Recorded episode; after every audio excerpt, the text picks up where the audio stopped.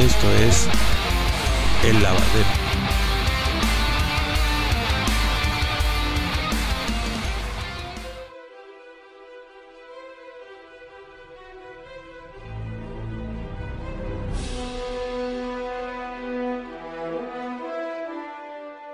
Buenas noches, buena tarde, buen día. Bienvenidos a este su programa El Lavadero. Después de mucho tiempo de dejar el, el lavadero seco y pues de mala forma, ¿verdad?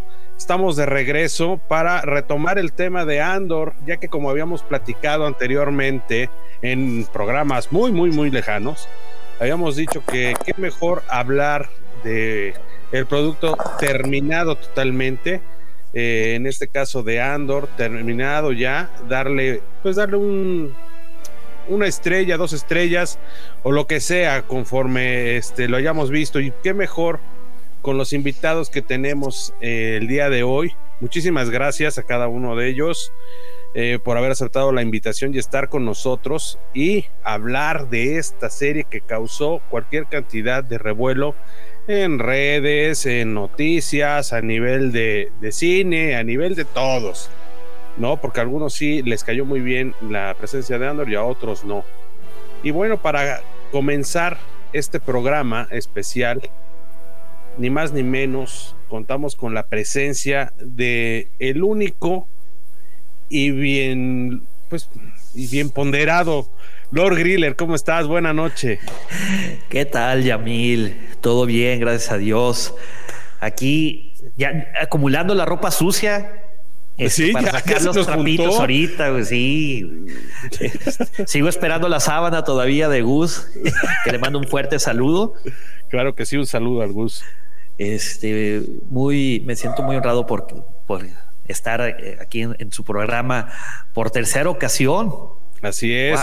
Fuiste el primer, el, primer invitado a este lavadero. Muchísimas gracias, este Pepe, por aceptar la invitación. Y también contamos con la presencia pues por ahí comentan que es la guardiana de los holocrones, que le gusta pues el tema de la lectura. No estás muy metida al tema del cómic, ¿verdad, Klaus? Sí, del cómic sí, no tanto ah, de Star Wars, pero sí, más bien me gustan los libros, la verdad. Pero no, muy bien, aquí sí alcanzan a ver unos, yo creo, por ahí pues bueno, con nosotros ni más ni menos Klaus Villaseñor desde Guadalajara. Muchísimas gracias Klaus por haber aceptado la invitación. No, a, ustedes por la invitación, la verdad. Está empezando padre este fin de semana con la invitación que me hicieron. Perfecto. descarguemos la mala vibra del trabajo. Eso, che. Y bueno, para completar esto, ni más ni menos que alguien que tiene como frase institucional, crea tu propio canon. Ni más ni menos que el profe directamente desde Argentina. Profe, muchísimas gracias por aceptar esta invitación. No, muchísimas gracias a vos por haberme invitado. La verdad que muy honrado de participar de este panel de notables. Este, no, muchísimas, muchísimas gracias. No, gracias a ti, este profe. Y bueno, ni más ni menos, el último integrante directamente, no sé si estoy bien o mal, ya me, ya me vas a, me vas a, este, a debatir ese tema, Eddie. Eh, directamente desde Mandalore Express. Eddie, ¿cómo estás? Buena noche. Muy buenas noches, muchas gracias por la invitación. Sí. Y aparte, súper honrado de estar aquí con estos personajes. A, Klaus ya la había visto por ahí en algún canal, sí, sí la había visto. Pero pues, a los que veo un poco más seguido, pues es al buen Pepe y al profe somos bastante cuates, afines. Entonces, eh, un gran honor estar aquí con ustedes y muchísimas gracias por eh, la invitación. Gracias, Eddie, por haber aceptado. Un saludo por allá. ¿Tú estás este, situado aquí en México? No, estamos en Texas. Perfecto, mira, ahora sí es un lavadero totalmente internacional. Muchísimas gracias, Eddie, por haber aceptado la invitación. Un saludo por allá. Y bueno, vamos a entrar en materia, señores. Dicen por ahí que Andor eh, fue de las series live action de Star Wars de las que menos tuvo que ver con Star Wars. ¿Eso es cierto, profe? Eh, no, la verdad que no. Yo creo que el espíritu, por lo menos mi apreciación, ¿no? El espíritu de, Star Wars se ve muy bien en Andor. Lo que obviamente no, se ve que nos toca de, refilón es la historia de los Jedi, ¿no? Este, estamos, como dijo el guionista Tony Gilroy, es una galaxia muy grande y se cuentan otras historias, aparte de las historias de los Jedi. Y acá estamos viendo el nacimiento de la rebelión este, con otro tipo de, personajes, ¿no? Así que, pero yo creo que el espíritu de Star Wars sigue estando bien presente. Ahora, eso de, cortar de tajo con la historia de los Skywalker, eh, ¿le habrá caído bien a la serie? Digo, porque la mayoría de los fans, hay muchos que en los primeros capítulos eh, estuvimos eh, leyendo y escuchando muchas pues muchos este, inconformes, ¿no? Con la serie. Eh, sí, yo el, tema que yo, por lo menos lo, lo, que yo pude ir viendo en las redes, no fue una inconformidad eh, porque no había o porque no se trataba la línea de los Skywalker, sino porque muchos se quejaban de que la serie era lenta, que no pasaban muchas cosas, pero en realidad sí pasan muchas cosas. Lo que pasa que es una serie que eh, exige al espectador hacer un esfuerzo para ir construyendo una trama que es bastante compleja. Particularmente a mí esas cosas son las que más me gustan, ¿no? Yo prefiero algo que, sea como un desafío, donde uno tenga que poner de sí mismo para poder comprender todo y no que me den todo masticadito. Pero bueno, obviamente eso a lo largo del tiempo se ha ido perdiendo y las series y las películas en general nos dan todo explicadito, todo como para que no tengamos que realizar ningún esfuerzo mental en comprender. Eh, por eso a mí me gustan mucho las películas y las series de, antes, ¿no? Este, porque son cosas que eh, me exigen ese esfuerzo. Eh, y Andor creo que revivió ese espíritu. Y bueno, para mí enhorabuena, bienvenido sea. Sé que a todo el mundo no, no le gusta, pero bueno, realmente yo creo que es una trama compleja y que ahora, después de que la serie ha terminado, he visto montones de notas en distintos portales que por ahí antes se quejaban diciendo que es uno de los mejores productos de Star Wars. Tú, Klaus, ¿cómo sensas el, tema de Andor? ¿Crees que realmente sea así? Yo coincido, este, yo tengo que platicarles que los tres primeros capítulos me los aventé en la madrugada. Y los dos primeros me parecieron lentos, pero ahora que la volví a ver de nuevo toda junta, me parece que los dos primeros capítulos no es que sean lentos, es que están construyendo los personajes y es que nos están explicando quién es, quién es qué hace, este, para explicarnos qué pasa como cuando es Rogue ¿no?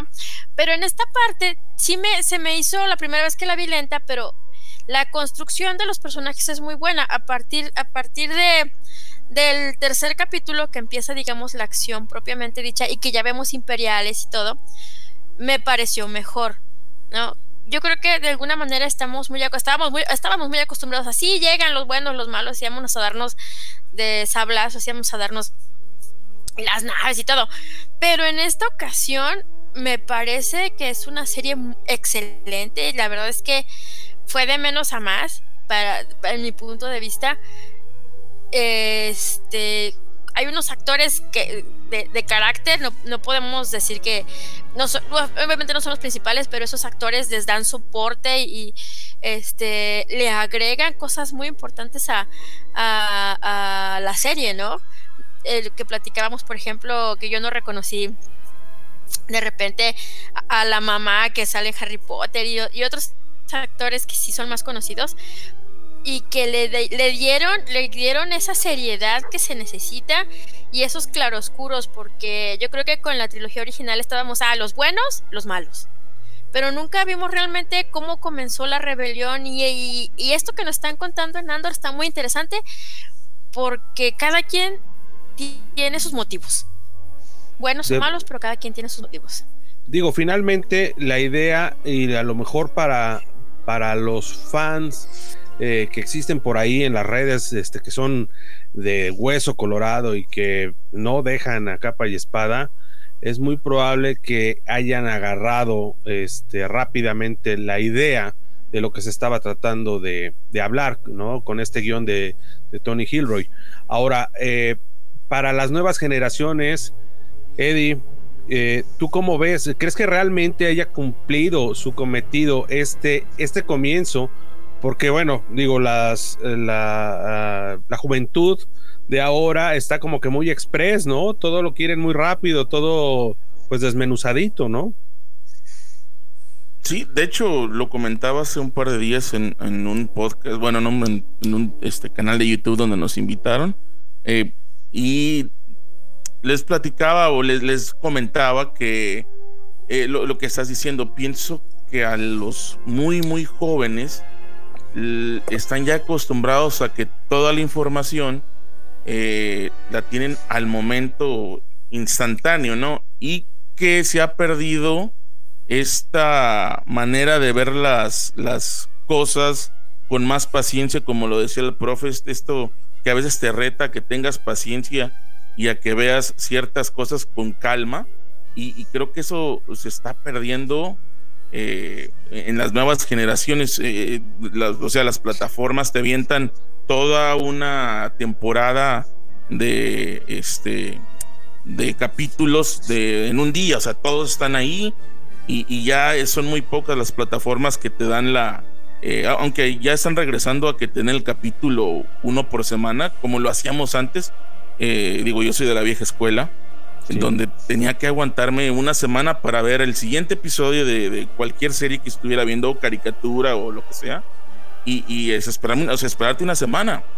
Y creo que eh, Andor es así, y, y, como ya lo decía también Klaus, es este, quizás se vio un poco lento para muchas personas, pero es que te estaban construyendo eh, no solamente los, cimientos de la serie, pero de los eh, eh, este de, todos los caracteres ¿no? que, que, que, hay en, el, en, el, en, la serie, que, que fueron muy, muy buenos. Todos estos personajes, esta gama de personajes que nos dieron, que todos son buenísimos. O sea, si te pones a pensar, de, todos los personajes que nos dieron, o sea, todos son buenos. Creo que no hay ninguno malo. Y hasta el que salió menos, o sea, y es algo que creo que en otras series no nos habían dado. Pero, pero sí, sí, yo creo que a lo mejor por eso no enganchó tanto con, pienso yo que con los más jóvenes. Por ese, por, por lo de, no, es, no ser una, algo que, que pudieran este, digerir rápido, como, como están acostumbrados creo que ya en estos días. Ahora también se comentó mucho que Tony Gilroy se quería salir del molde al momento de hacer esta escritura, este profe eh, Pepe. Sobre todo esto, va como que enfocado al mundo gamer, mi querido Pepe. Porque Tony Gilroy eh, eh, prestó mucha atención en el tema de los mundos que había abajo porque estábamos hablando que Coruscant está en la parte de arriba, eh, toda, pues estamos hablando de la clase social alta y todo este rollo, pero no lo que había en, los, en las partes bajas, que era pues donde estaba toda la escoria, ¿no? Todo lo que se movía por, por abajo. Y en esta serie de Andor, creo que en la parte del guion logró desarrollar esa parte y se basó mucho en, en, en videojuego, ¿no? Este, Pepe, por ahí estoy. Hay un videojuego que trata de esto. Bueno, hay un videojuego que nunca vio la luz. Es este, profesor, me, ayudas a recordar, es el. El 1313, ¿no? Eh, sí, el 1313, es correcto. Creo que. 1313. Creo que la última vez que vimos algo similar fue en la última temporada de. Este, de Clone Wars con las hermanas Martel. Que ahí explorábamos un poco. De hecho todo el, e, este underworld, como bien lo dices, el mundo bajo de Coruscant, que este, pues decía, bueno, pues que, que, a nosotros los Jedi pues ni nos van ni nos vienen porque pues a nosotros nos perjudica en vez de, de, de ayudarnos. Ah, así es. Este, ahorita lo que mencionaban, por ejemplo, es de que Andor rompe el molde por no traer Jedi's. Pero tiene mucha lógica. ¿Por qué? Porque después de la Orden 66 y que acaban con todos los Jedi y que Yoda se va al exilio y que Obi-Wan también se va al exilio. Recordemos que es hasta episodio 4 cuando la le dicen a la princesa Leia que vaya y busque a Obi-Wan, el héroe de las guerras clon, por, la, por el papá de, de, Leia, este, por el senador Bail Organa. Entonces tiene bastante lógica que no haya Jedi en este momento, que no haya, bueno, pues Vader ya es eh, el brazo armado del emperador y está haciendo lo que Vader hace, expandir el imperio. sí, sí, sí, definitivamente. Es, el perro de ataque, como dicho coloquialmente, ¿no? Lo que pasa es que nos tenían mal acostumbrados, porque supuestamente no había ningún Jedi, pero de golpe hay un montón perdidos por ahí, los inquisidores, y, entonces eh, todo el mundo quería seguir viendo eso y tenerte, como dice Pepe, estamos en una época donde no deberían existir, o por lo menos deberían estar bien escondidos. Exacto. Este, Mira, complementando un poco, un poco a Pepe, si mal no me acuerdo, en, ese capítulo de Azoka llegaron al piso 13-12. Si mal no me acuerdo. No alcanzaron a llegar al 13-13. En ese se llegaron al 13-12. De hecho, por ahí está el trailer, un, un trailer conceptual de, Star Wars 1313. Está, está interesante, eh, véanlo. Está muy rústico, pero creo que vale la pena. Sabes que ah. me tocó verlo en una celebration. No me acuerdo si fue en el 2007 o en el 2010. Me tocó ver la presentación de. Y, qué lástima porque pues quedó en nada. Pero me tocó ver la presentación del videojuego. Ahora, esto es parte de, eh, y es una pregunta este, para todos ahí en, el panel del lavadero. ¿Creen que debemos empezar a, eh, a estructurar o a ver la trilogía? Bueno, no la trilogía, más bien Star Wars, con esta nueva narrativa que nos están proponiendo. Primero las damas. Mira, yo creo que sí, porque nos cambia mucho el panorama de todo. En esta serie en lo particular, yo vi, yo vi em, muchas cosas de películas setenteras, ochenteras también. Este, la música está apocalíptica. De repente dices, estoy viendo THX 1138. De repente dices, estás viendo Logan Run y todo ese tipo de cosas setenteras, ochenteras que a nosotros que estamos más vintage nos tocó, ¿no? Por eso, por eso tú decías también que a la gente, nos gustó a la gente, digamos, que ya está más grande. por eso, ¿no?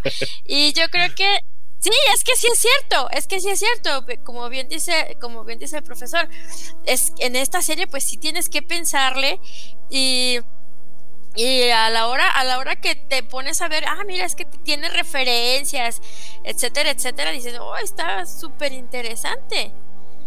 Y, si estás más joven, no lo vas a tener en, en consideración, ¿no? Y ustedes, ustedes han visto, por ejemplo, que, todo ese mundo apocalíptico que no, que no habíamos visto, en algún momento me viendo pedazos de, de Blade Runner sobre todo en los dos primeros capítulos. Me, parece estar viendo así como algo de, Blade Runner, entonces quiere decir que el director hizo su tarea. Y una de las cosas que le agradezco más es que todo eh, el set está realmente construido. ¿Sí? No es como en el Mandalorian que todo es todo es este digital, digital. Este, todo está así es, es digital. Entonces, realmente te metes más porque le ves el polvito, el, ves el polvito y ves que van caminando y levantando polvo. Y esas cosas yo los agradezco porque, no sé ustedes, pero ese fue con el Star Wars que yo crecí, ¿no? Así muy orgánico todo, que andaban en túneles ahí y todo. Y esa parte me gustó mucho, me gustó mucho. Mira, si me permites dar mi punto muy Adelante, Pepe, adelante. Si me permiten, Eddie, profesor. Sí, adelante, adelante, Pepe. Mira, yo creo que Tony Gilroy, como bien lo mencionaban, rompió el molde. Nos dio una. cumplió lo que habían descrito, una serie de misterio, de suspenso, de, de espionaje, de traiciones. Lo tiene todo caray, yo no, no, o sea, no recuerdo la última vez que haya visto una serie así de intrigante y, que tiene un par de giros de tuerca que efectivamente te, te, hace pensar, ¿no? Oye, él va a ser bueno, él va a ser malo. Este, por ejemplo, digo, te, lo voy a decir una vez, a mí me encantó la serie. Me encantó. Es lo, de lo mejor que he visto este 2022 aparte, el, tipo sabe eh, cómo manejar el tema en Lucasfilm, porque él venía de entrar de relevo para Rogue One. ¿Sale? O sea, él no, no traía una visión totalmente distinta. A él lo, lo meten de relevo en Rogue One para terminar un trabajo que ya estaba medio, pues empezado. Y él sabe dominar el mundo bajo de, de Lucasfilm, ¿no? Este, que por ahí eh, ya tocaremos el tema, por ahí también hay unas cavernas que, explorar, ¿no? Sí, efectivamente. Diga, eh, pues Tony Gilroy eh, fue guionista de, este de, de Ron como bien lo dice, pero fíjate, el bagaje que trae Gilroy es fue guionista de, de varias de las de Bourne, de Michael Clayton, de Duplicity, o sea que son películas digo, tienen acción, obviamente, pero son películas de espionaje. Entonces supo muy bien adaptar todo eso al universo de Star Wars. Y, la, e hizo una, desde mi humilde punto de vista, vuelvo a insistir, hizo una obra magistral. la forma de presentar a los personajes, como bien dijiste, Klaus, Klaus perdón.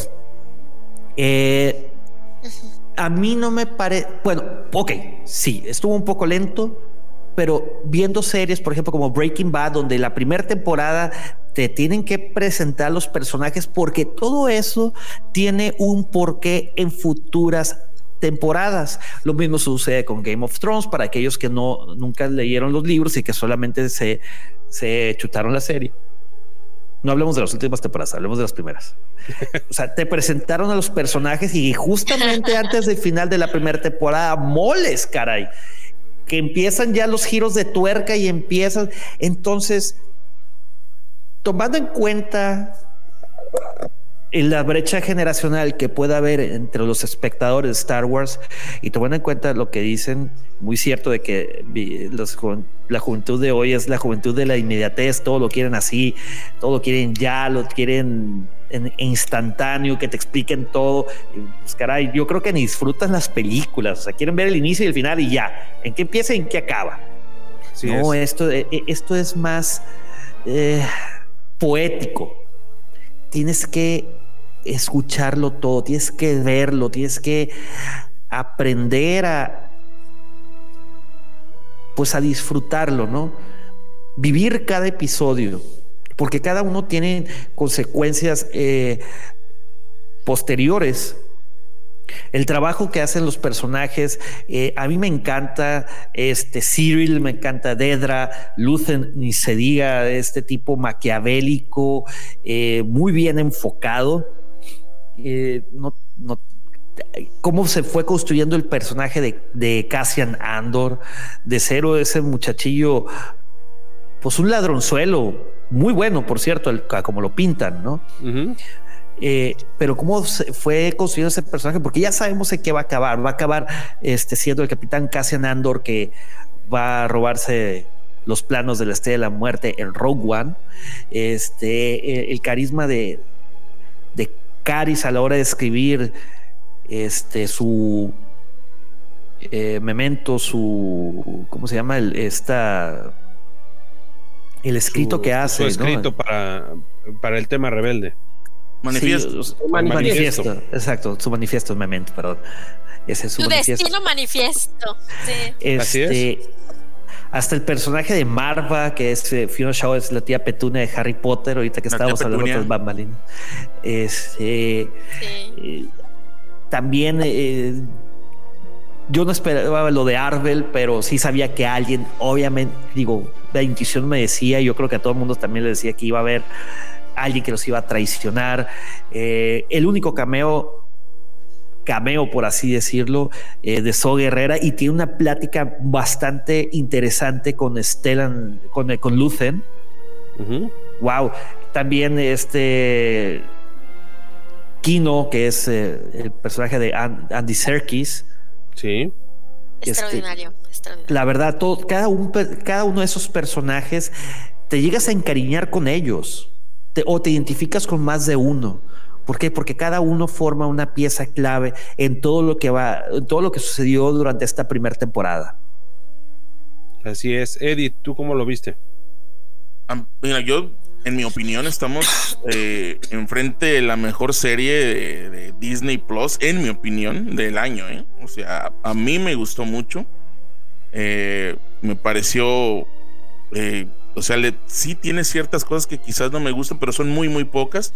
Quizás hubiera habido más acción. Sí, creo que, que quizás sí hubiera, le hubieran, no sé, eh, tenido un poquito más de, de, piu piu. Mm. Pero digo, no le hace falta tampoco. O sea, creo que. Eh, y ahorita hablaban al principio que si. Que si en las redes sociales al principio se manejó que que quizás no era, eh, no tenía Star Wars o no sé qué tantas cosas. Eso está, es, esta serie está empapada de Star Wars.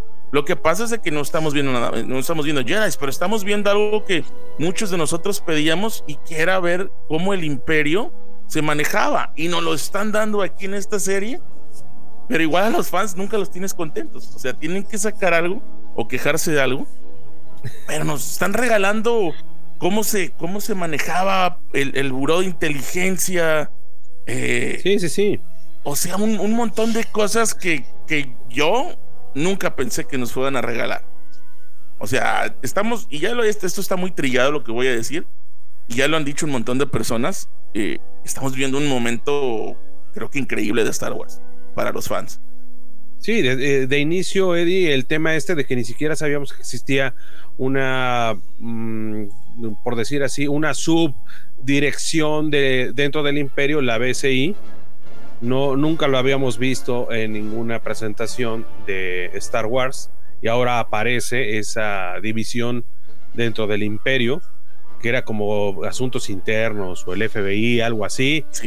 Y bueno, eso, eso es totalmente aplaudible. A lo mejor lo que tú comentas en el tema del timing se pudo haber solucionado, a lo mejor no hacer los 12 capítulos, de hacerlo de 10 y a lo mejor hubiera quedado con el mismo ritmo, muy probablemente, ¿no? Este, profe, ¿cómo ves? Eh, yo creo que eh, en este caso lo que le jugó en contra fue justamente sacar un capítulo por semana si la serie estaba dividida en arcos de tres capítulos, yo creo que si hubieran sacado de a tres capítulos por semana, está bien, se terminaba antes, ¿no? Pero al, tener ahí el arco completo, cambia la percepción de, cada, de cada bloque. Este, yo creo que el, que por ahí, es decir, cada, cada arco está, estaba dividido en lo que es el inicio, el desarrollo y el desenlace. Entonces, el primero es el inicio y queda como ahí eh, eh, tampoco lo dejaban como con un cliffhanger muy alto como para decir, no, me quedo enganchado para ver el otro. Era como una narración muy, este, muy acorde entre un capítulo y otro. Entonces, este, muy coherente entre un capítulo y otro. No es que terminaba bien arriba como para decir, uy, están por matar a algún personaje, a ver si lo matan o no en el próximo capítulo. Este, y, eso yo creo que le jugó en contra. No la extensión. Para mí los 12 capítulos estuvieron bien eh, porque cada uno contaba una cosa distinta. Es decir, cada uno nos iba dando, nos iba agregando una información que por ahí no nos habían dando, eh, ido dando antes. ¿no? Entonces, eh, nos permitía completar toda la historia. Pero lo que creo que sí le jugó en contra fue eso, que al sacar un capítulo por semana, mucha gente sentía como que le estaba faltando algo, como que no le contaban o no le terminaban de contar algo. Y, ahora justamente al tenerla completa y el, poder ver el todo, uno dice, ah, no, esto es realmente algo que era mejor de lo que aparentaba. Oye, profe, y eso también tiene que ver con lo que nos platicaba Eddie, ¿no? Nos, tienen, nos tenían mal acostumbrados a, que todo era un poquito más de acción, pero eso también viene desde, desde, George Lucas, ¿no? Este profe, porque Lucas no era mucho en sus guiones de profundizar tanto, de meterse a un guion profundo y mm. era, es un poco más light que Tony Gilroy. Tony Gilroy nos está creando. Es una cuestión de época también, ¿no? Es decir, no podemos. Eh, lo que es la narrativa de la década del 70 y principios de los 80 no es la misma que tenemos hoy, en, lo que es el siglo XXI. Eh, ha, ido cambiando un poco la cosa. Pero también estamos hablando de una película donde hay que contar un montón de cosas en, en dos horas, dos horas y monedas, y una serie que, si nos ponemos a ver la extensión, son como seis películas, ¿sí? Entonces, o cinco películas, ¿no? Entonces, este, hay mucho más tiempo para contar. Eh, yo creo que lo que es la trilogía original, sobre todo, está muy bien contada este, dentro de los tiempos que maneja cada película. Obviamente vamos a tener algunos agujeros en la trama, porque hay muchas cosas que por ahí no se pueden mostrar, pero es, propio de la narrativa de un largometraje. Una serie sí se puede tomar más tiempo para contar. Este, pero, pero sí, eh, a ver, Gilroy nos da una cuestión mucho más profunda, como decía Klaus, con muchas referencias, ¿no? Uno puede ver este, acá están mencionando tal película, acá están mencionando tal otra, y por ahí a, las generaciones más jóvenes que no vieron esas películas, les cuesta entender. Yo hacía un, un ejercicio en Twitter que terminaba el capítulo de Andor y entonces decía, qué lindo el capítulo de Andor de hoy, y ponía un fotograma de otra cosa que no era Andor, pero era por ahí una película o una serie o algo a lo que Andor hacía referencia. Y los únicos que la entendían eran por ahí los de nuestra generación, los más grandes, ¿no? Entonces, este, me acuerdo que un día puse eh, una foto del gran escape, ¿no? Entonces, qué lindo el capítulo de hoy, que se escapan de la prisión, no sé qué, puse. Este, y, Alex, el, compi de, Eddie, me pone, ay, mi hijo dijo que somos unos viejos, no sé qué, unos viejos boomers, no sé qué, porque somos los únicos que entendemos estas películas. Y es cierto, pues es decir, eh, no, no, este, los chicos se quedan sin una parte porque no vi, no, le falta un montón de cosas para ver.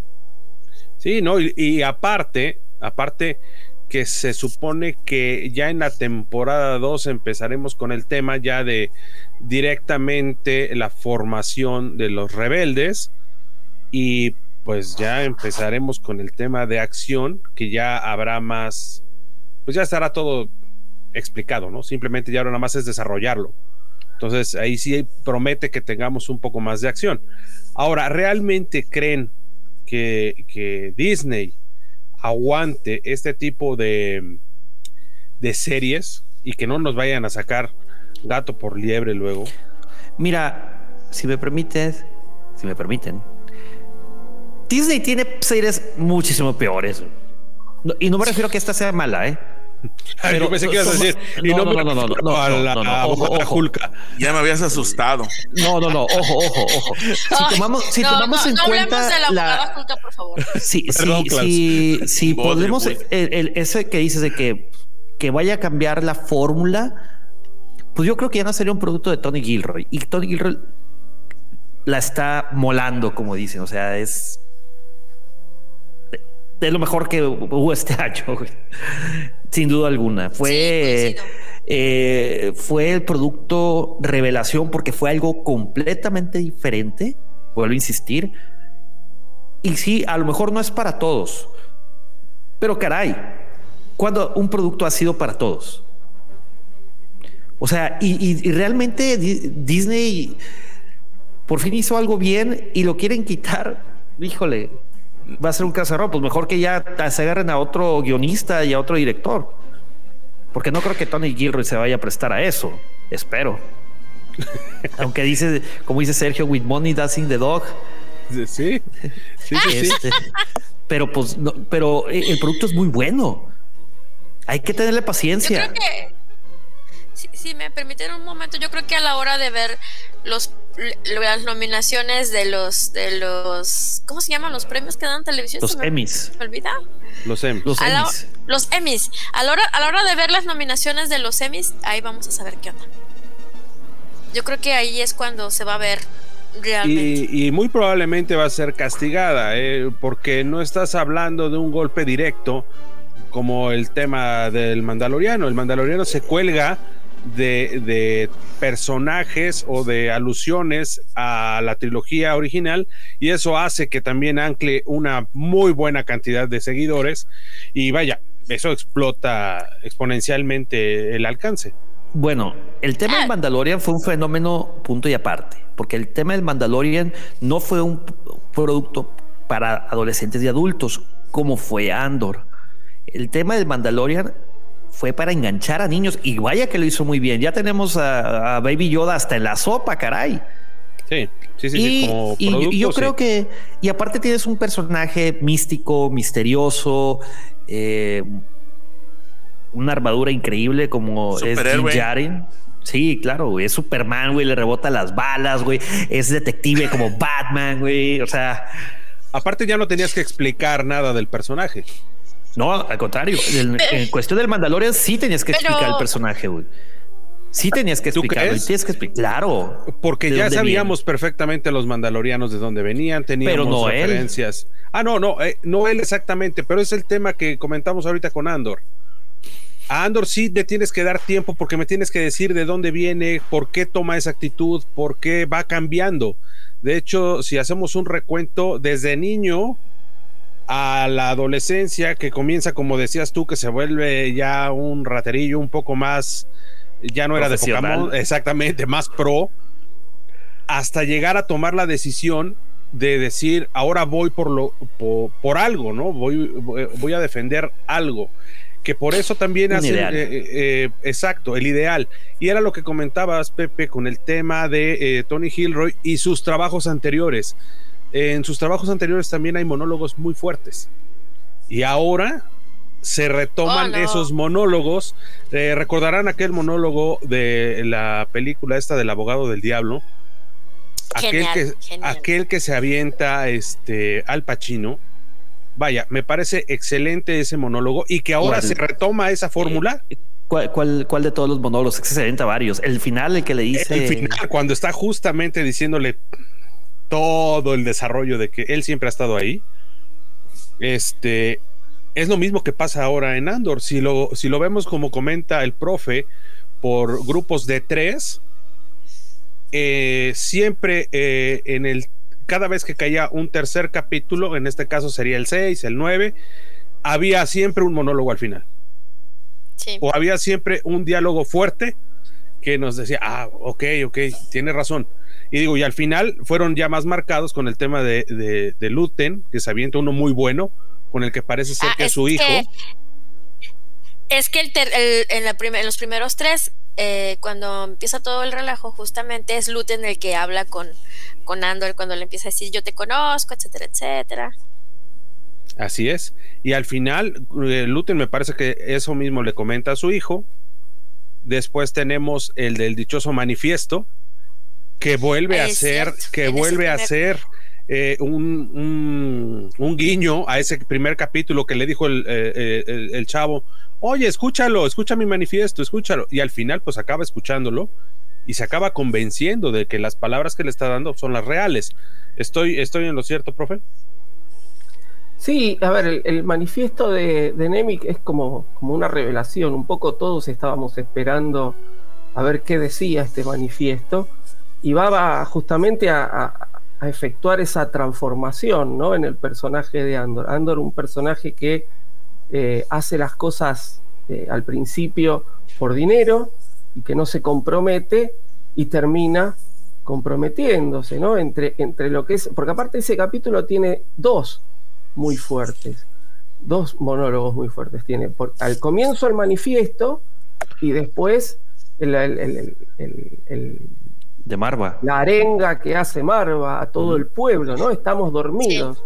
Sí. Está el, imperio nos está aplastando la cabeza y nosotros estamos dormidos, ¿no? Entonces, este, esos dos textos hacen que Andor termine diciendo, bueno, acá no me queda otra, me tengo que unir, me tengo que comprometer, ¿no? Ha visto a su, a su amiga, expareja, lo que ser, eh, cómo ha quedado después de toda la tortura. VIX, eh, vamos a ver cómo evoluciona en la segunda temporada, pero en este momento está completamente anulada. Es una persona que ha perdido este, toda capacidad de, reaccionar por su cuenta, ¿no? Es, llevada medio como, un, como una cosa hasta la nave que la termina sacando de, de Ferrix, ¿no? Entonces, este, él ha visto los efectos que, ha causado el imperio en, su planeta natal, por decirlo, o natal por adopción, por decirlo de alguna manera, y este, tiene que reaccionar.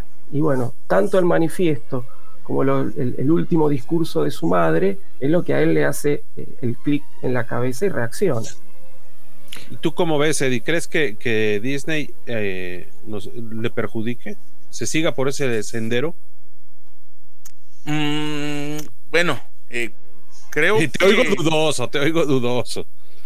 No, no lo, lo que pasa es de que creo que creo que tienen suficientes eh, tipos de series para darle, creo que el, día de hoy se basan ya por, por los por, por el streaming que hacen, ¿no? Y van a ver cuál serie pues les está dando más vistas, cuál serie les es la que se vende más. Eh, te puedo decir ahorita en este momento eh, que hay algo que anda medio fallando. Mira, eh, no lo digo por presunción ni nada. Acabo de llegar de, de Galaxy's Edge. Eh, fuimos la semana pasada. Y. No es por presumir, pero. No, no, no. Yo vengo llegando de, de Galaxy Vengo llegando de allá, vengo llegando. Todavía vuelo a Batú. Este. No, muy buenos los videos. Muy buenos los videos. Ah, no, es una cosa hermosa.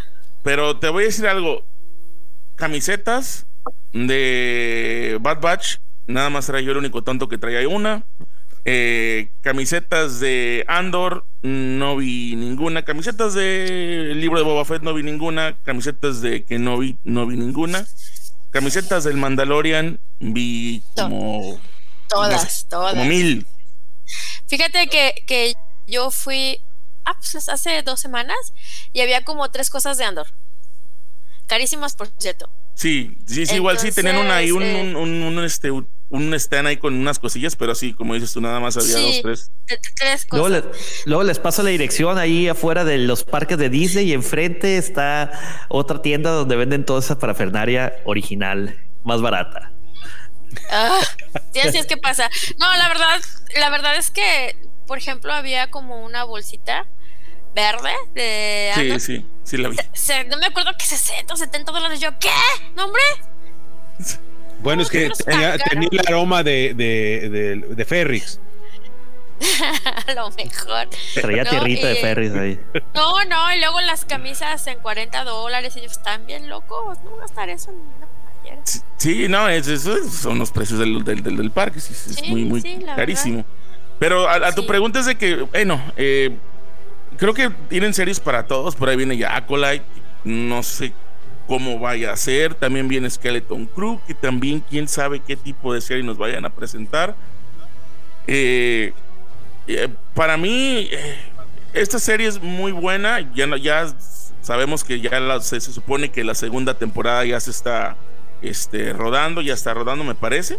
No sé si estoy en lo correcto. sí, Sí, supuestamente empezó la semana pasada, ¿no? Eh, exacto. Sabemos que, que sí tienen cierto... Eh, sí creen en la serie porque hasta la pusieron en Hulu, la pusieron en, en, ABC y otros y otras por ahí otras plataformas. Creo que no sé si escuché que en Fox, ah, en FX, en el FX, donde saben que tienen un buen producto y, lo, y quieren enganchar a más gente porque quizás a lo mejor no, no engancharon la suficiente, pero saben que el producto es bueno, porque lo es. Claro. Es que sí. Entonces, este, al final, sabemos que esto es acerca de dinero, y si no vende, pues eh, lo más probable es que ya no vaya a haber ese tipo de series, pero yo tengo una esperanza en que, eh, que sea como este tipo de series, como el Game of Thrones, que que quizás al, principio no, no agarró, la primera temporada fue media floja, y mucha gente no la vio, pero después fue un fenómeno. Entonces, quiero, tengo esa esperanza, que esta serie sea un fenómeno en un año, quizás, o dos, y que la pues gente la vea y... Sí, porque quién sabe, la segunda temporada creo que nos las dan hasta el 2024. Está, está no, de hecho está el, 2024, no, es seguramente, la van a dar el 2024. Si no sucede otra pandemia. Sí. Ay, Pepe, Pepe, por favor, no, ya no, otra, ya no. no, ya sé, eh, por favor, ya. No, habrá, habrá que estar eh, pendientes de eso, porque también las fechas las están moviendo a cada rato. Ya pasó ahorita con Mandalorian, ¿no? Ahora ya es en marzo. Es otra, es otra queja que tengo yo de Disney. ¿eh? Ahí sí, para que veas, yo no, sé quién hace, quién hace los sketches, quién hace ese tipo de cosas. Que están moviendo todo desde el, desde el, cada año, o sea, desde que empiezan, nos dan una fecha y terminan moviendo la, eh, la serie. Es que ¿sabes? movieron Kenobi, movieron este Andor. Andor. El Bad Batch también lo movieron. El Bad Batch se supone que tenía que estrenarse en septiembre y no lo movieron. En estos días, ¿no? Sí. Enero, entonces bueno. ¿Enero? Sí. Ah, va a ser en enero el Bad Batch. 4 de enero me parece que, es el, estreno. Oye, pero. Yo creo. Ah, perdón. No, yo creo que, que, se apuran mucho en, en, en informar de los productos. Porque, por ejemplo, de Skeleton Crew ¿Qué sabemos? Poco y nada. Y ya están diciendo ¿no? que el año que viene se estrena y por ahí eh, no, la, no la estrenan el año que viene, porque le falta filmar algunas cosas, porque se atrasó por, por algún motivo, porque ni siquiera está, no es que dicen, no, la serie está completa y la están editando. Bueno, no, ya está anunciado algo que todavía ni, ni, está filmado. Entonces, este, yo creo que eso es lo que también este, este, apuro de decir o de mantener a la gente enganchada, eh, eso les, termina jugando en contra, porque al final no pueden cumplir con los cronogramas este, establecidos. Porque, a ver, el Mandalorian se iba a estrenar en enero del año que viene, ahora ya fecha primero de marzo. ¿Por qué? ¿Por qué está dos meses más tarde? se iba a estrenar ahora a fin de diciembre primero, después lo movieron para enero, después, ahora para marzo. Y cuando estemos por llegar a marzo, ¿qué? ¿La van a pasar para agosto? Digo, no sé.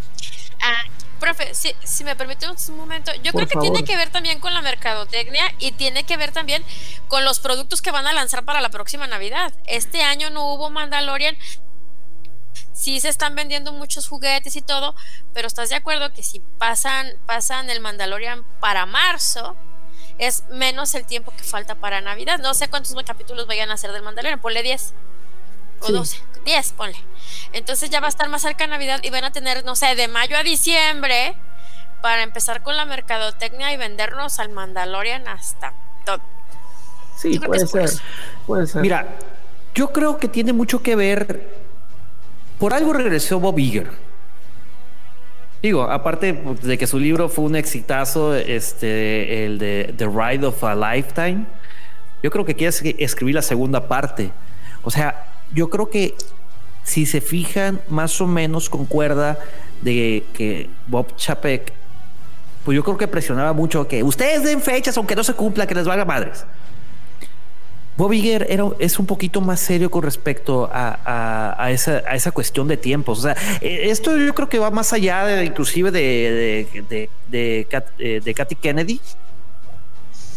Este, yo, yo creo que venía de más arriba. Entonces, espero yo que con el regreso de Bob Iger, pues e, él, caray, le falló poco. Muy pocas cosas no le salieron así tal cual.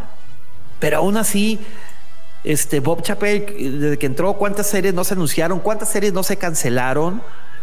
Este, tenemos estos, eh, el de, del escuadrón. Simplemente el Rogue Squadron. El Rogue Squadron, exacto. Ah, sí, el Rogue Squadron.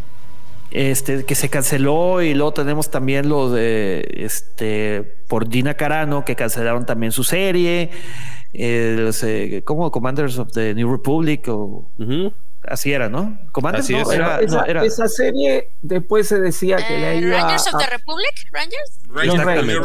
Rangers, of the Republic. Esa, esa, serie después se decía que la iba a protagonizar este Cobb ah, que quedó en animación suspendida al final de, del libro de Boba Fett y tampoco sabemos más nada de eso. Lo, están haciendo reploid o algo así. Como que son muchas cosas, ¿no? El, que mucho, como decía Leia, cuanto más apriete el puño, más se le van a escapar las cosas entre los dedos, ¿no? Entonces, no, este, acá es están tirando, tirando, tirando y bueno, algo siempre va a fallar. Y, deja tú eso, profesor. Yo creo que el que mucho quiere abarcar, pocas cosas le sale bien. ¿Por qué? Porque anuncian, anuncias 20 series y luego a la vuelta del año cancelas 10 y luego anuncias otras 20 y cancelas 15 o estás retrasando y retrasando y retrasando. Pierdes seriedad, pierdes la confianza de, tu, de tus clientes, porque al fin y al cabo nosotros somos. ¿Qué es lo que está pasando? Es lo que está pasando con Marvel.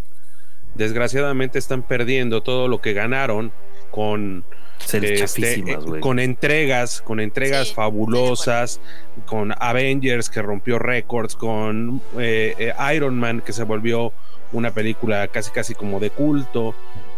fuiste muy bien y ahora la premura, la velocidad, el querer sacar todo de golpe te empieza a trastabillar tu trabajo, ¿no? Sí, inclusive las películas no están siendo tan buenas, ¿eh? Sí, adelante, Klaus. Hay, dos detalles de Bob Iger que me, que me gustaría mencionar. Uno de ellos, cuando sale solo, ya ven que hubo como cuatro meses de diferencia entre una y otra película, entre el episodio 8 y solo. Y Bob Iger en algún momento sabe qué, me equivoqué, me equivoqué al haberla sacado con tan poco tiempo entre una y otra y pues se arrastró el episodio 8, se, se llevó de corbata a solo. Y la otra que es bien importante, en una entrevista cuando de recién el, el, Mandalorian, John Favreau dice, ¿saben qué? Yo fui a hablar con Bob Iger y le dije, tienes que tener la mercadotecnia de todo para no sacar nada y no sacar imágenes de nada hasta que salga el primer capítulo. Y me van, y no me importa el ego y no me importa nada porque se va a perder el factor sorpresa. Entonces, este, John Favreau lo convence y, y, si se acuerdan en esa Navidad casi casi no había cosas de, del Mandalorian hasta el año siguiente, pero el impacto que causó gracias a que no salió nada, wow. De hecho, creo que sí hubo. creo que sí hubo. Fue este. El único creo que fue el Mandalorian, pero de Baby Yoda no había nada. Y era el juguete más deseado. Y sacaron, se tuvieron que comprar juguetes ucranianos. No, yo, yo, yo, en cuanto salió lo, compré Baby Yoda. Pero salió hasta el año siguiente, güey. En esa Navidad no hubo casi nada, hasta la próxima, en el 2020. No, por eso, te digo, en cuanto salió, el Baby Yoda yo lo, o sea, lo compré. había una tienda, pues aquí el Holocron, que le dicen que es una de las tiendas más grandes de, Star Wars de, Estados Unidos. Tenían, en cuanto supe que lo tenían, me fui, pero ah, volado. y lo pagué doble. allá, pobres de nosotros. Lo pagué doble. y a, los, a los seis meses estaba, pero a mitad de precio aquí en el Walmart. Yo también preordené, por ejemplo, cuando salió el plush, lo preordené directamente de la tienda Disney en línea, güey. Tuve que hacer así con dos computadoras, el iPad y todo el pedo, güey.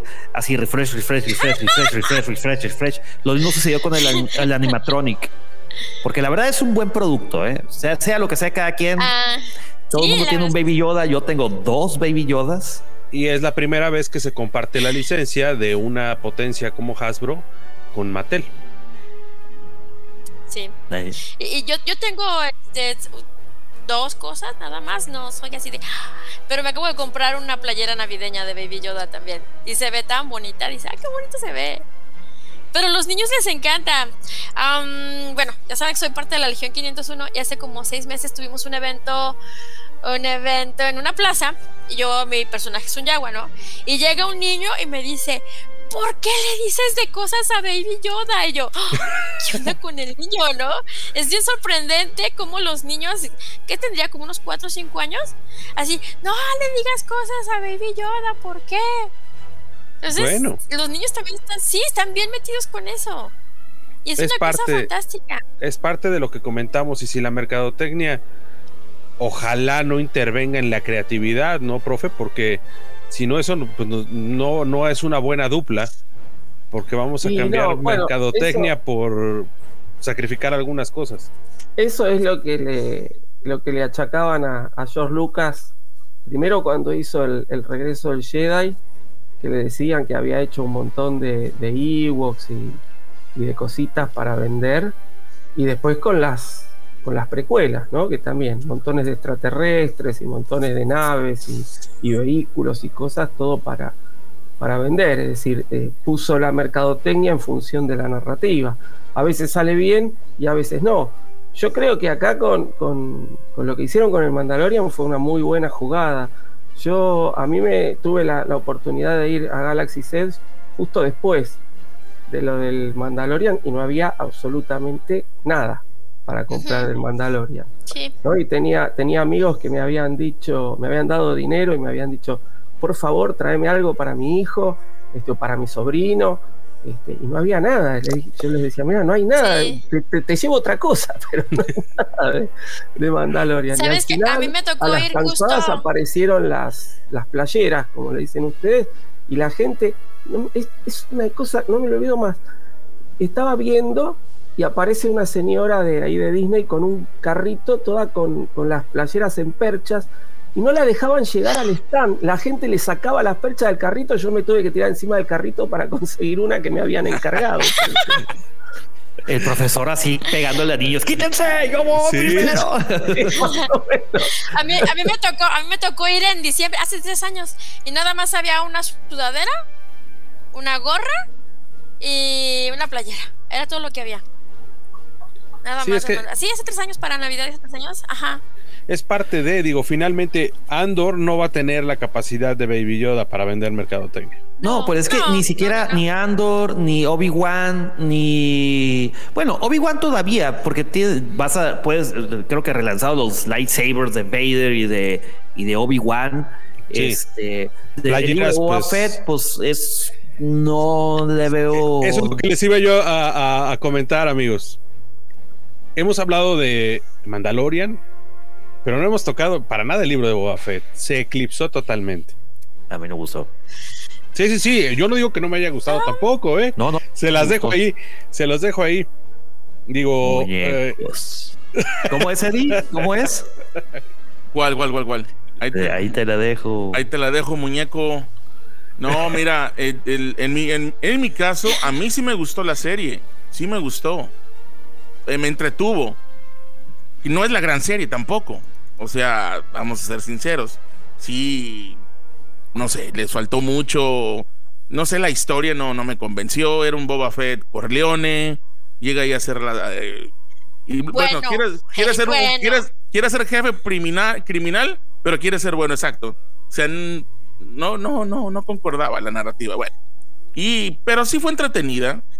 Sí fue entretenida, pero hasta ahí nada más. Eh, fue lo, que comentábamos. Algo, a, mí me gustó. Algo express. Interesante. Fue algo express y apoyado en lo que hizo el Mandaloriano, ¿no? Pues sí, es el Mandalorian 2.5. Muchos dicen que es el Mandalorian 2.5. Ajá. Sí. Sí, digo. Eh, pero mira, yo creo que, por ejemplo, el, eh, el libro Boba Fett tiene mucho de, las, de la serie El Mandalorian, como ya lo mencionamos la miniserie de Obi-Wan, ese es punto y aparte. A mí me encantó la serie de Obi-Wan. Eh, me encantó Andor. Y si te fijas, son diferentes. Sí. O sea, no, no, no es el mismo producto. No los puede, yo creo que en cuestión de narrativas no los puedes comparar, no los puedes comparar en cuanto a efectos especiales, salvo el libro de Fett y, y, el Mandalorian. Pero Obi-Wan este, y Andor son otro producto.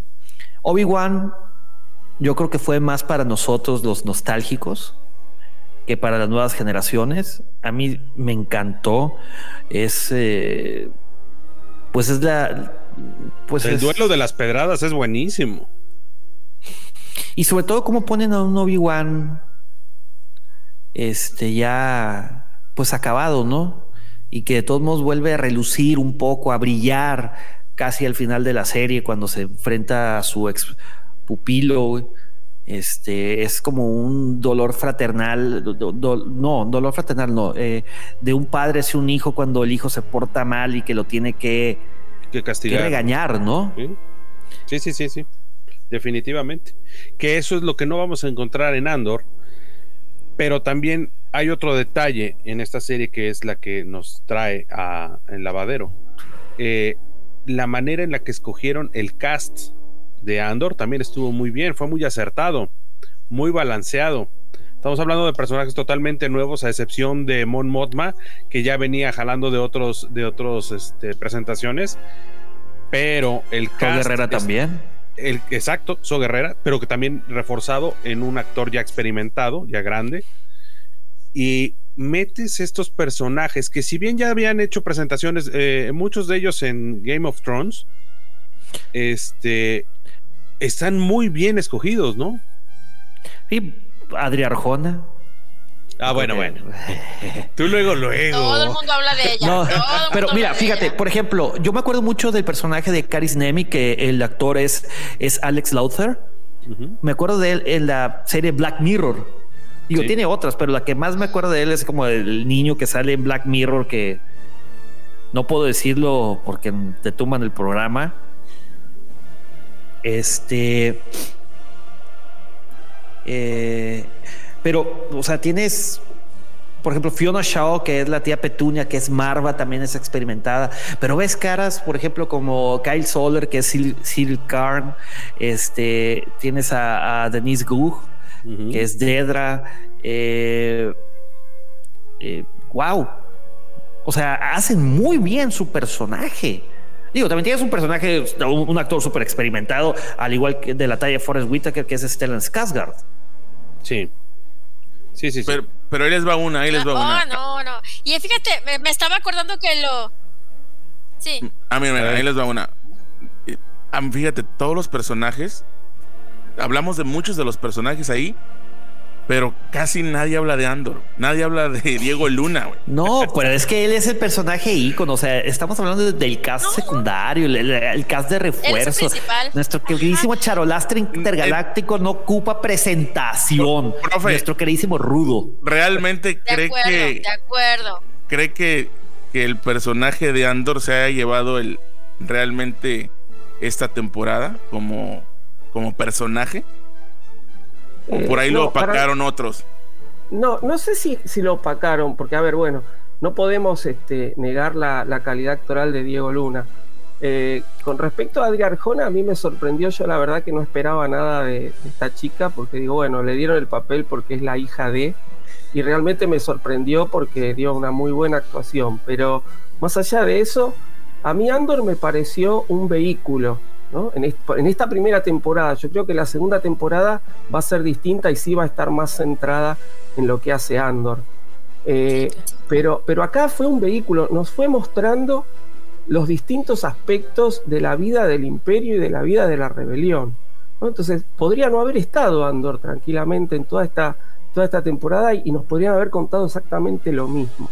Entonces, este, no, sin desmedro de, lo que es la actuación de Diego Luna. ¿no? El personaje de Andor fue como un testigo.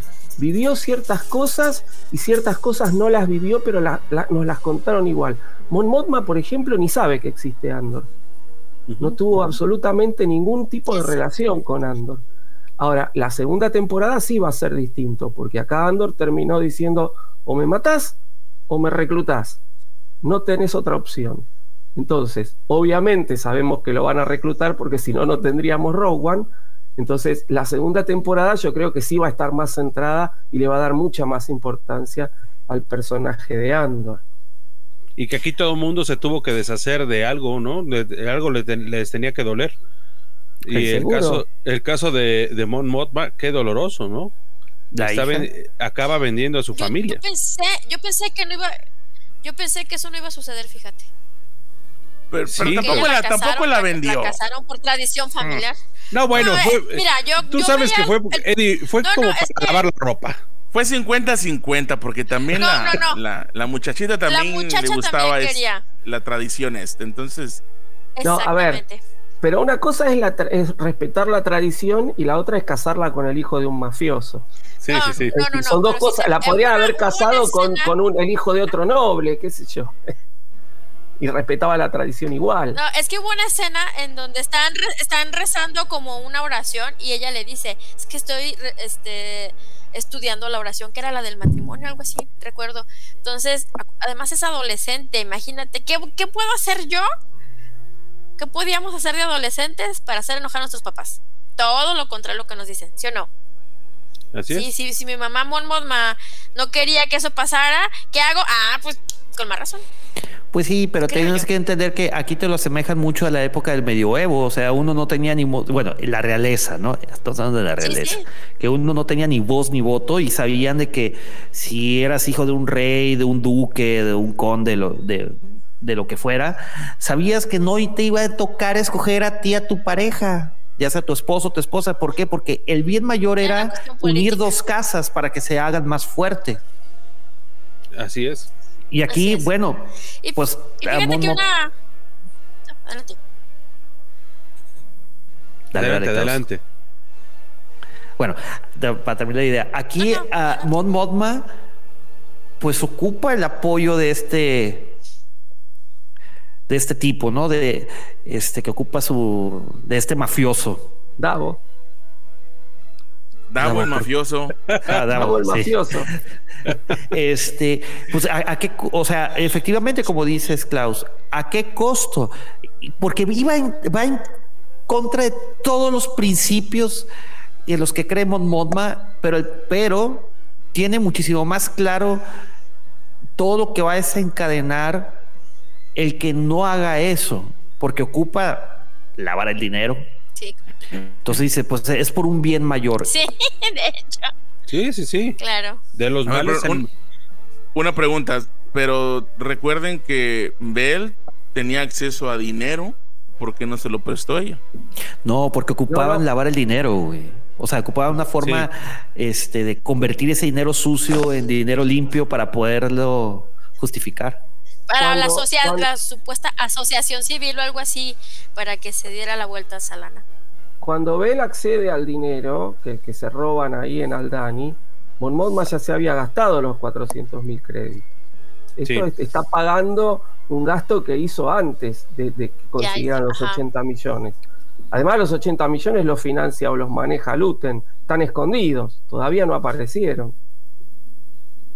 Que pues, esperemos que, todavía esté ahí. Ni aparecerán. No, sí van a aparecer, obviamente. Pues, si no, ¿cómo se financia la rebelión? Pero pues, todavía no los puede mover, güey. Tienen que esperar a que se enfríe todo porque es como cuando roban un banco. De repente aparece un tipo, güey, comprándose carros últimos modelos y casas. No, pues este papacito fue, güey. Obviamente, y tenían que, pues mover esa, esa teoría de esa forma, ¿no? Digo, incluso hasta embarrando también al, al esposo, ¿no? En temas de juego y todo esto. Ah, claro, al, al buen perrín. E, exactamente, al Davo. Ah, no, no, no, el, Davo es el otro. Sí, Davo, es el, el, mafioso. Perrin es el Perrin Ferta es el, es el. El esposo apostador. el esposo consorte. Exacto. No, sí, ahí se la, este, Mod, Mod, Mod, Modma y se la, este, sí, básicamente le dijo ahí te la dejo muñeco en el, en el, en la limusina. Le, sí, mientras sabía que le estaban espiando y fue cuando dijo que, o sea, lo, acusó de, apostar en Canto Byte, un montón de cosas. No, que si quería apostar, que mejor se fuera a Canto Byte y que no lo hiciera en Coruscant. Oye, y que Mon Motma eh, no creía que se, que se perdiera tanto al levantar la rebelión, ¿eh? Era la que menos, o sea, nada más oía de dinero y todo este rollo, pero no, no creía que se perdiera algo más hasta que ya ve el tema de, la hija y que tiene que exponer a la familia, ahí yo creo que también entra ya la conciencia, ¿no, profe? Sí, bueno, eh, eh, se, ve, se ve claramente en la, actuación de, como es este, de Genevieve O'Reilly, cómo, el personaje sufre, porque no es, no es fácil para ella la decisión. Ya en el capítulo anterior habíamos visto cuando este mafioso le dice, eh, solo quiero una cosa, porque ella le dice, ¿cuál es el pago? Que, no, no, yo se la regalo la plata, no hay problema. No, no, no quiero andar debiendo favores. ¿Qué, tengo que pagar? Dice, bueno, quiero una cosa, quiero traer a mi hijo y presentárselo a su hija. Dice, de ninguna manera va a ocurrir. Y dice, antes de irse, dice, usted sabe que va a ocurrir. y en el capítulo siguiente la vemos que la está entregando, ¿no? Entonces, primero puso en evidencia al marido eh, para que el, espía, que es el, chofer, informe que el marido está dilapidando plata por ahí. Y, después eh, entrega a su hija, que más allá de respetar la tradición o no, ella no la quiere entregar a un, a un, mafioso. ¿no? Y, la está entregando igual. Es decir, eso, son esos sacrificios de los que hablaba Luten que cada personaje tiene que hacer. Sí, y que ya le habían tocado muchísimos golpes. Por ejemplo, el que más ha perdido hasta ahorita, eh, amén de lo que digan ustedes, eh, pues ha sido Andor. Sí. Es el que ha perdido. mucho y, el y el droid B. El droidito B. No, pero él no lo perdió, güey. Ahí, ahí se lo dejaron a, para que cuidara a, a Vix, güey. Y Marva, pero perdió a Marva. A Marva, pierde a su mamá, bueno, su, madre. Y luego también, pues está abierto el arco de la hermana de Andor.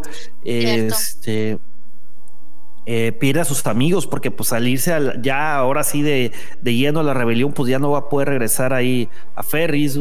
Eh, Habrá que ver también qué papel juega Brazo. Pero ¿cuál es, ¿cuál es? Nada más tenía Brazo y le debía dinero. Sí. No, pero le había pagado ya. No, ya les había pagado. No, no, no, pero, a, lo, a, lo, que voy es de que dice que los que perdió amigos, pero pues ¿cuáles? Nada más era Brazo. Sí. El único que y le debía dinero en un tiempo, se imagina. bueno, también su amigo Vendepatrias, este, ¿cómo se llama? El. Ah, sí. El moreno ah, este. No me acuerdo, el traidor. Sí, es. A ese también le pagó. Bueno, pero no, le pagó. a, él no le pagó, ¿no? Sí. Sí, sí, le dio la plata a, Vix y le dijo, esto alcanza para todo. Lo que estuvo muy bien manejado, el tema de Dedra, ¿no? Eh, ahí sí, con todo, con todo respeto, qué bien, o sea, realmente le metieron miedo. Tengo miedo. Sí, si, me, si me permiten ahí hacer una exposición, yo creo que esa es el ejemplo de un personaje femenino bien construido. Mm. Bien construido desde el principio. ¿No? Desde el principio que, no digo temerosa porque nunca fue temerosa, pero digamos que en su nivel más bajo en, la cadena de mando y gracias a sus acciones y gracias a como su carácter y a todo lo que hace va subiendo y sí, le tienes miedo porque es una mendiga desgraciada, ¿no? Pero, o sea, el personaje está tan bien construido que se la crees. Se la crees. Y tan se la creyeron que vea y ahí Cyril ahí, no entiendo esa relación, en un momento pensé que se iban a besar o así que es una tensión así media sexosa. Erótica. Este, pero así de que sí. Sí, claro.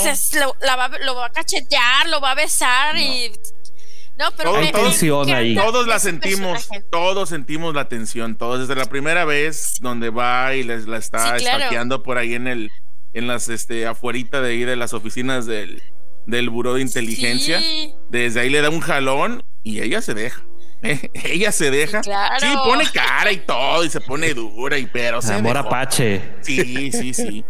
No, no, pero, pero si se fijan, bueno, comparándolo, si se fijan, esa es una buena construcción de un personaje, no el de la hermana acá de, de la serie de, de Obi-Wan, que dices, ay, tenía tantas cosas, oportunidades ese personaje, y pero Dedra fue una real sorpresa y me encanta el personaje. Personajazo, me encanta personajazo.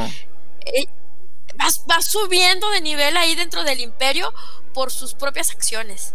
Y lo mismo méritos. Y ese personaje me encanta. Es lo que comentaba, es que los personajes son grandiosos todos, o sea, no hay ninguno que me digas, oye, bueno, hasta el, hasta el Droid V nos, nos hizo casi llorar cuando le, le, pegó la depresión, donde murió Marva.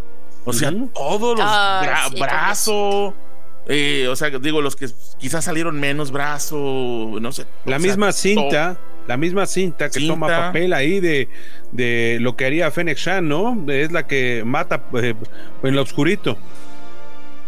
Que por ah, cierto. No, Fennec también es un super personaje también. Que por cierto, cinta sí está comprometida con el, con, ahora sí que con la rebelión o con, o con el grupo este. Lo cual Abel no lo veo tanto. Y Abel pienso que está más por cinta, creo que más está por ella que por realmente por la causa. ¿eh? y vemos que. Final... Sí, exacto. Exacto, no, no, y, al final lo ves, al final, donde, el, o sea, le dice, oye, ni siquiera me dijiste hola, no, estamos aquí. No, no hay tiempo de romance. sí, exactamente, y como que no le gustó, entonces no sé qué vaya a pasar con ese personaje para la próxima temporada.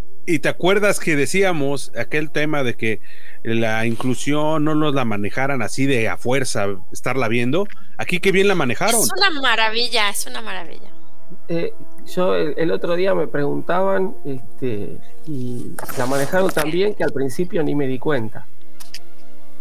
Totalmente. ¿Cómo no? Ah, no, no, puede ser. Desde, el, primer momento dije, allí hay.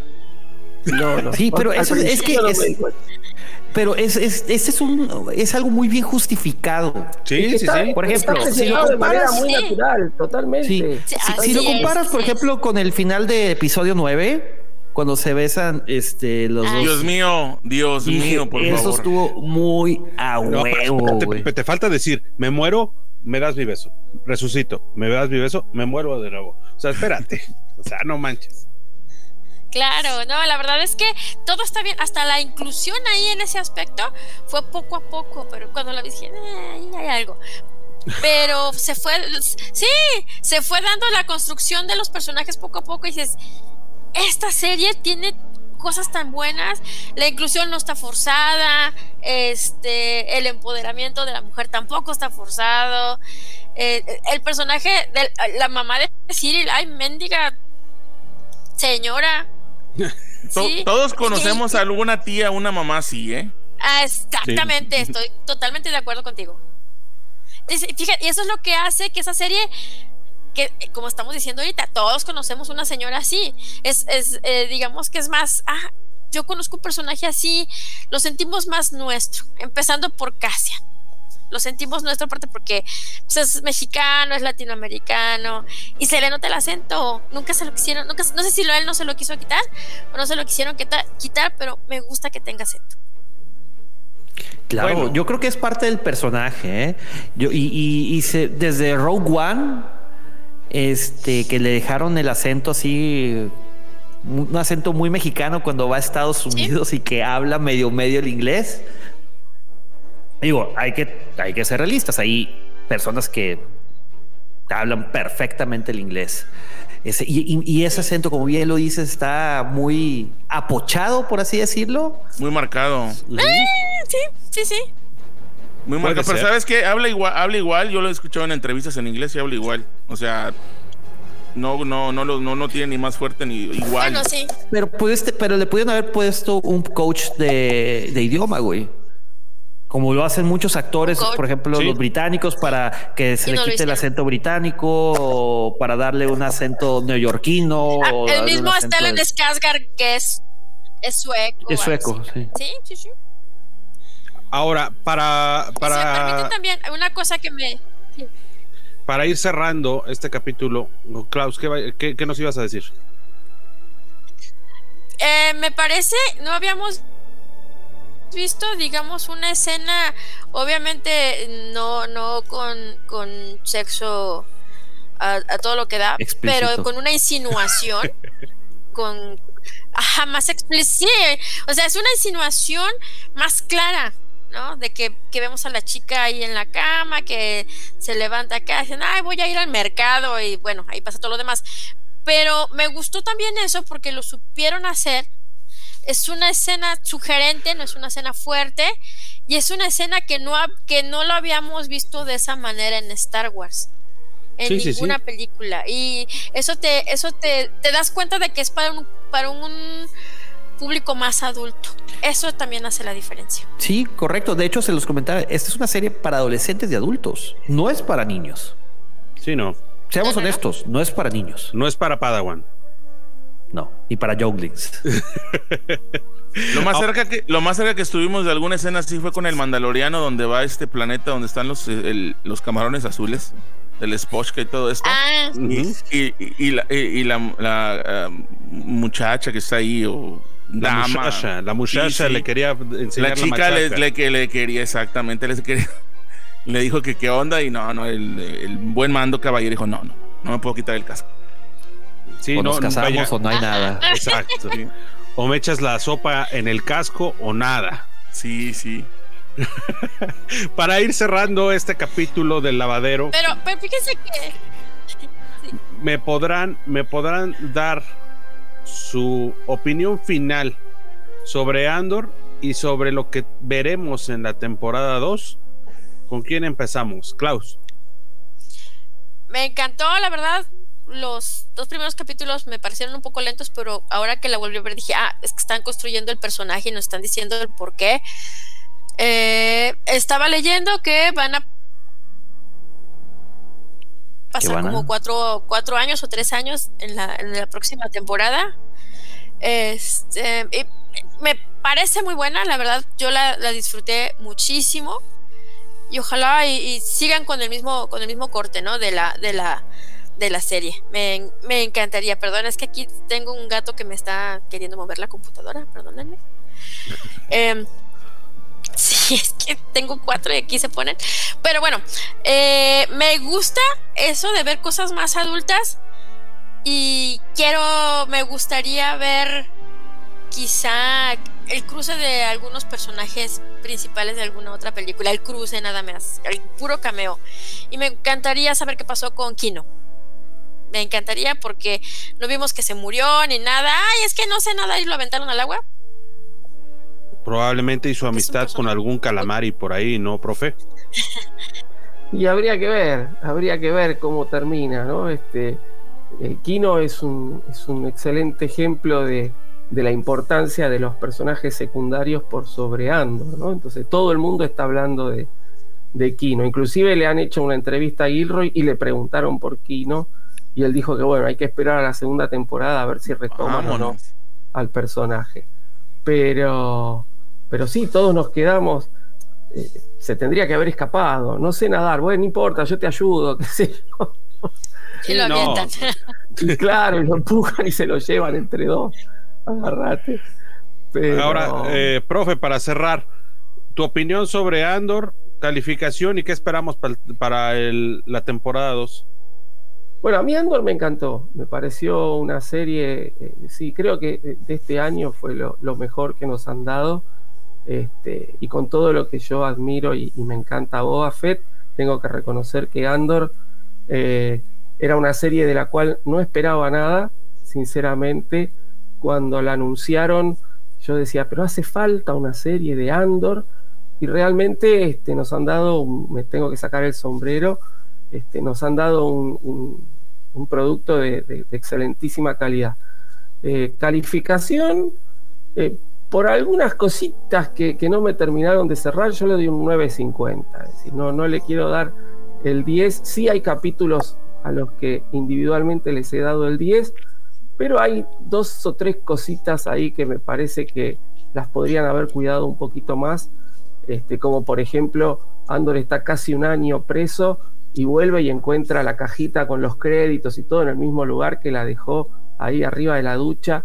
Nadie limpió la pieza en el hotel en todo el año, ¿no? Entonces, si hubieran hecho, claro, si hubieran hecho que, y, bueno, que Kino no, no, se haya salvado tampoco me gustó, pero eso es una cuestión de gusto. Este, entonces le doy el, 9.50. ¿Y qué espero eh, para el año que viene? Sí, espero más protagonismo de Andor. Ahora sí creo que va a estar más centrada en la, en la figura de Andor.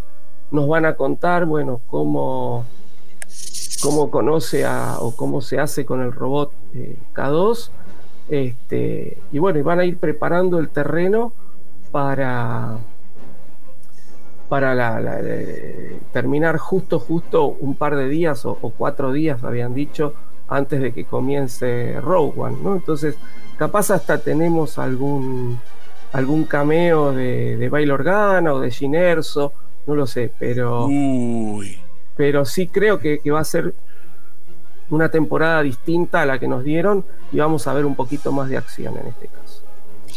Perfecto. Master Eddie, cuéntanos. Calificación 9. 9 definitivamente. Gran serie, grandes personajes, algo diferente, refrescante. Eh, no sé si lo estábamos esperando o no, pero nos lo dieron y me encantó. Eh, igual ciertas cositas que a mí el último episodio no me terminó de convencer del todo. Eh, imagínense que hubiera terminado este episodio o esta serie con un episodio como El Ojo de Aldán. Imagínate que hubiera terminado así de esa manera. Yo me quito el sombrero, apago las luces y, y me voy. Me pierdo una semana por ahí, ¿eh? O sea, sí, sí, sí. fue un episodio. No lo uses de excusa, Eddie. No lo uses de excusa. este, pero definitivamente, definitivamente un 9. Una gran serie. ¿Qué, me, qué espero para el próximo, para la próxima temporada? Eh, yo quisiera ver un poco de Sao Guerrera, quizás cómo pierde eh, eh, los, ahora sí que las piernas o cómo lo encontramos, ¿verdad? Después en Rogue One. Quizás a lo mejor veamos algo de eso. Ah, el, quisiera saber mucho de dónde viene. Es que Luten es un, personaje muy misterioso. Quisiera saber mucho más de él. ¿De dónde viene? ¿Quién es? Yo tengo una teoría que tiré hace tiempo. Que yo pienso que es algo. Es afín a la fuerza. Trae un cristal Kyber ahí. luego trae un bastón que de repente es medio raro. Lo usa a veces, a veces lo saca. Nadie sabe qué trae en ese. ¿Qué, es ese bastón? ¿Será un, un sable de luz? No lo sé. O sea, hay, hay cosas. Y un, un piloto Super Saiyajin, o sea, imagínate, o sea, esa, esa también es escena que no la hablamos, de donde pilotea, esa es, esa es una joya. Sí, sí, sí. Una joya.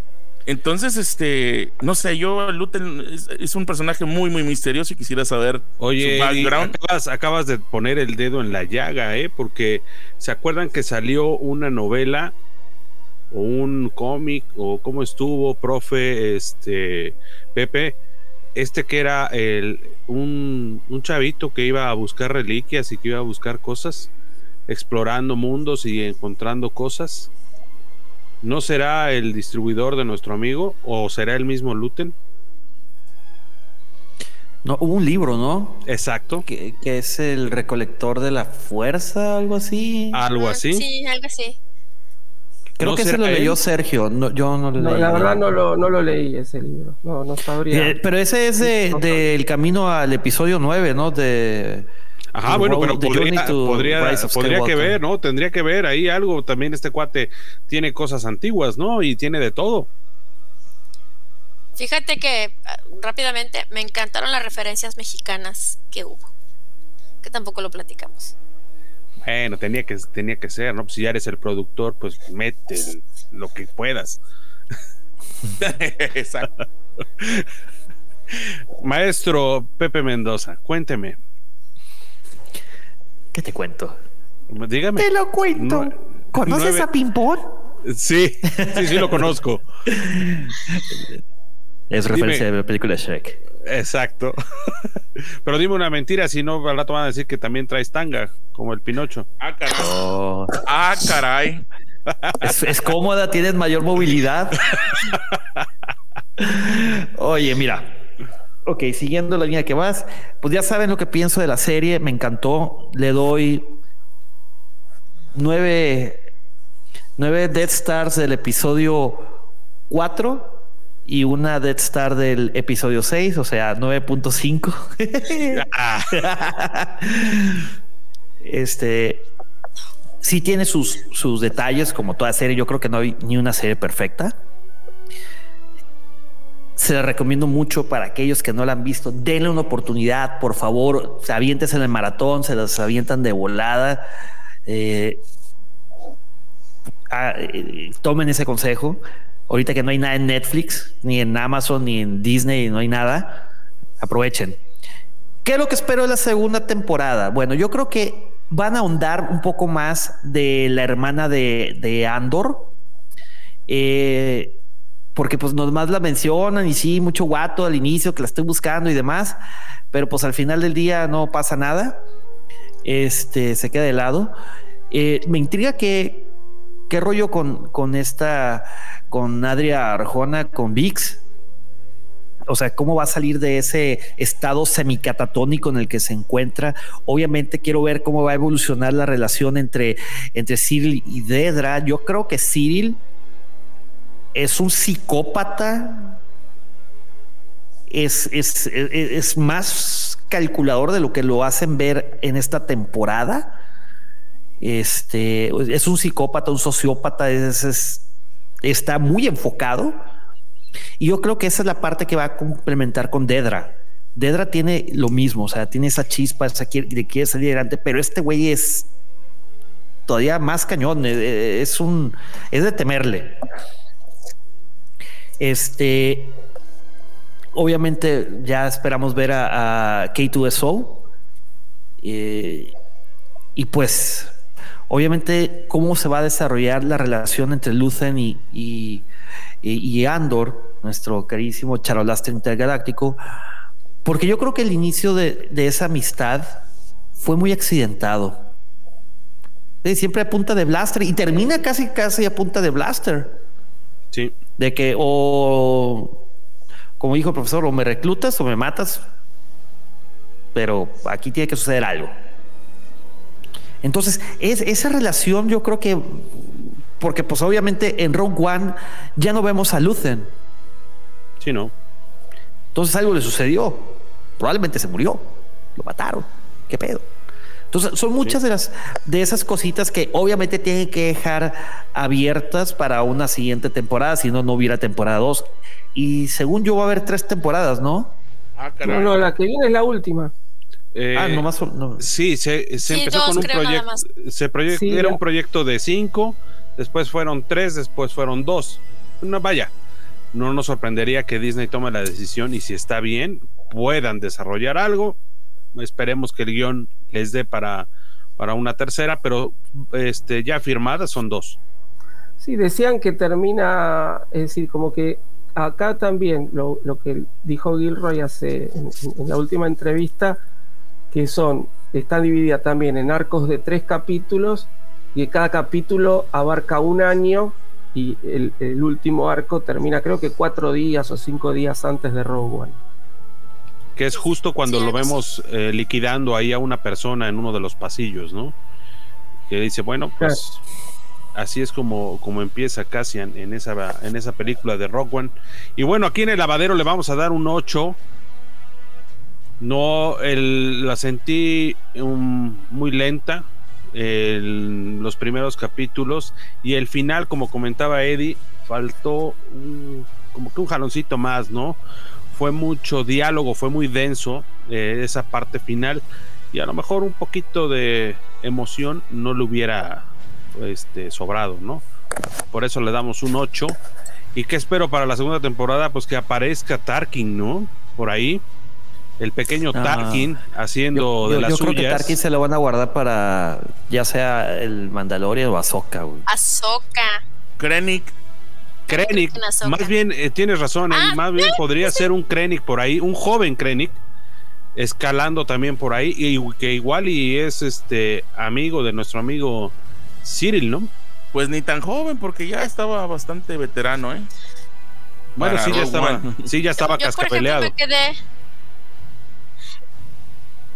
yo me quedé con la duda, ¿quién es el tío famoso de Cyril? Ah, esa yo tengo una teoría.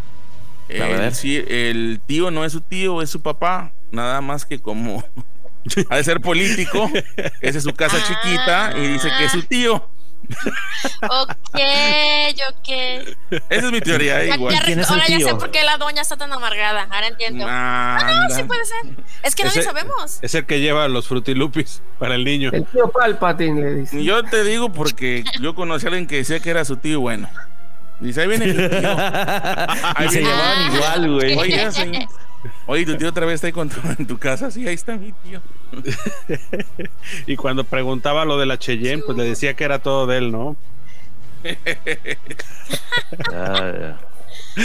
Pues bueno, muchísimas gracias a todos ustedes por haber aceptado la invitación a este lavadero especial de Andor y con esto cerramos Andor ya en su primera temporada, esperando que la segunda nos entregue la misma emoción de la primera, pero al doble, al cuadrado. Y bueno, muchísimas gracias, eh, Pepe, por haber aceptado la invitación. Tus redes sociales, ¿dónde te podemos encontrar? ¿Dónde lo podemos contactar a usted? Cuénteme. Pues muchas gracias, Yamil, a ti, este, por invitarme a un episodio más de aquí de Lavadero.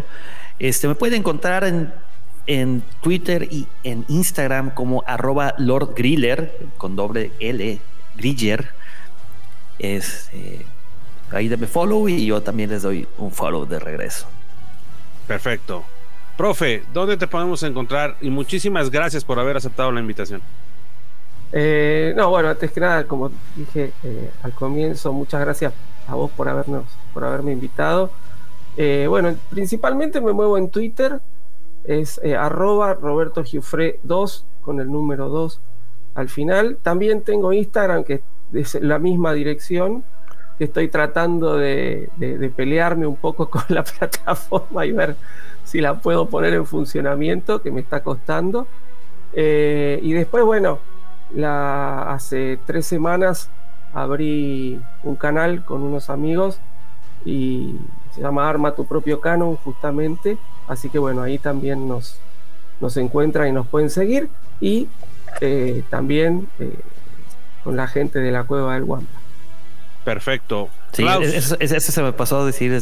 también nos pueden encontrar ahí en, en, la, en la cueva del Wampa hablando de Star Wars, el, el el livecast que ya entramos en prueba vacacional o los miércoles en Hablando de cómics también en el canal de YouTube de La Cueva del Guapa.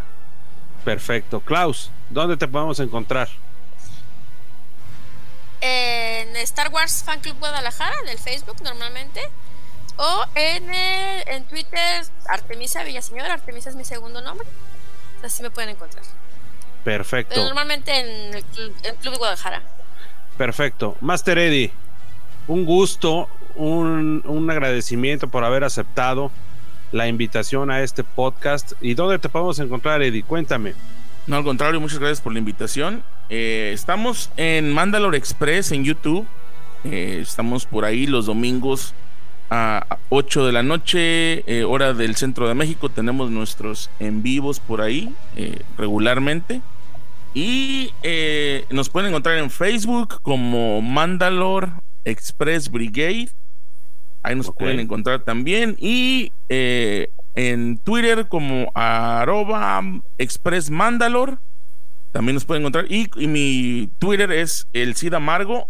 Es arroba el guion bajo Cid guion bajo Amargo. ¿Por qué el Cid Amargo, Eddie? Cuéntanos. Pues porque así me dicen que estoy en amargado. que no me gusta nada. Perfecto, pero, te, gustó, Que todo respongo. El, el, segundo socio del club de no sabemos cómo funciona Instagram. Exactamente. Yo soy, voy a ser el tercero, ¿eh? porque lo tengo y tampoco lo he usado. Me quedé en MySpace y en los chats de American, America Online. American Online. AOL. En AOL, Perfecto. Muchísimas gracias de nueva cuenta. Las redes de En el Lavadero es Hudson Jam 1138 en Instagram. También nos pueden encontrar a través del Lavadero Podcast en Facebook. Y recuerden escucharnos a través de Spotify, eh, Google Podcast, Apple Podcast y todo lo que cabe en Cast. Ahí estará el lavadero. Muchísimas gracias y de nueva cuenta que la fuerza los acompañe hoy, mañana y siempre. Muchísimas gracias a todos y nos estamos escuchando la próxima semana. Gracias.